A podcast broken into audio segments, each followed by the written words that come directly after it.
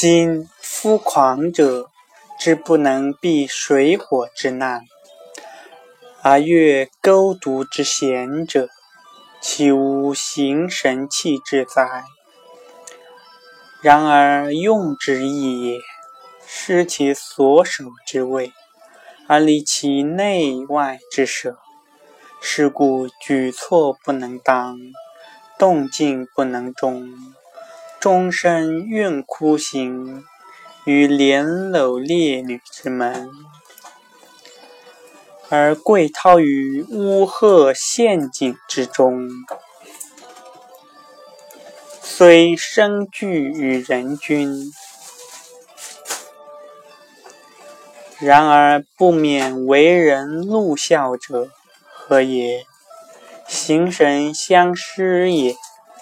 故以神为主者，行从而立；以形为正者，神从而害。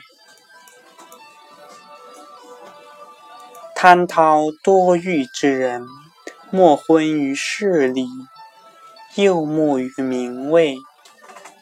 既以过人之志执于高士，则精神日以毛而弥远，久淫而不还，行必终惧，则神无由入矣。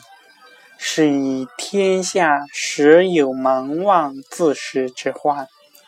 此高烛之类也，火于然而消于极。夫精神气质者，静而日冲者以壮，躁而日毛者以老。是故圣人将养其神，和弱其气，平移其形。而与道神符抚养，恬然则纵之，破则用之。其纵之也若尾夷，其用之也若发髻。